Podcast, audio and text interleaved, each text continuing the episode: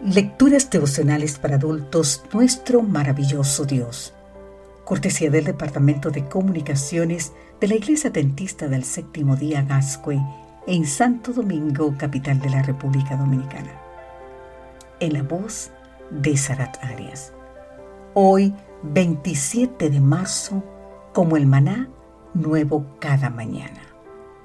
San Juan capítulo 1, los versículos 14 y 16 nos dicen, el verbo se hizo carne y habitó entre nosotros lleno de gracia y verdad. Y vimos su gloria, gloria como del unigénito del Padre. De su plenitud recibimos todos y gracia sobre gracia. Gracia sobre gracia. ¿Qué quiso decir el apóstol Juan cuando al hablar de la plenitud de Cristo añadió la expresión gracia sobre gracia? Para entenderla hay que considerar primero el significado de una palabra que el apóstol usa en el mismo versículo. Se trata del término peroma, que en griego significa básicamente plenitud.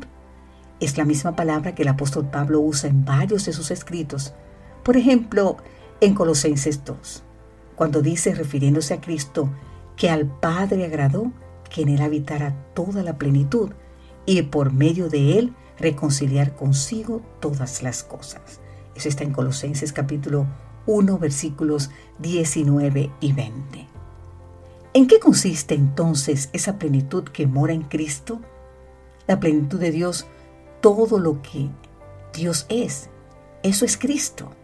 Para decirlo en palabra del erudito William Barclay, en Jesús mora la totalidad de la sabiduría, el poder y el amor de Dios es decir, todos los atributos de la deidad. Así podemos leer más en el libro The Gospel of John, en la página 71 al tomo 1. De la plenitud de Cristo, escribe el apóstol Juan, recibimos todos. ¿Cómo recibimos esa plenitud? Juan dice que la recibimos gracia sobre gracia. En opinión de A.T. Robertson, la idea literalmente significa la gracia tomando el lugar de la gracia, como si tratara de un intercambio. Al igual que el maná fresco cada mañana, recibimos nueva gracia para el nuevo día.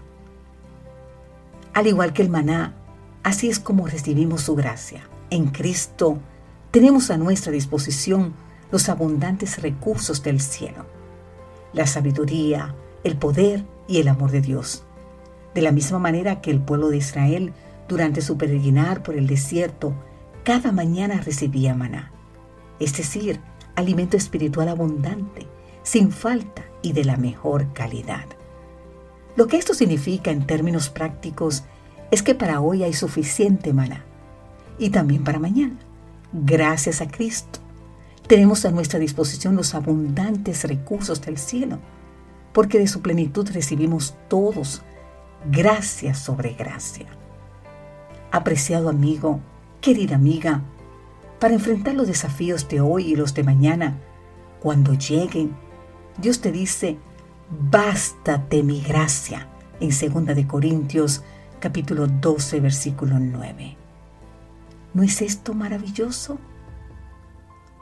Alabo tu nombre, Padre, porque en Cristo encuentro misericordia y gracia para el oportuno socorro, no solo por hoy, también para mañana y para cada día que me des de vida, Señor. Amén.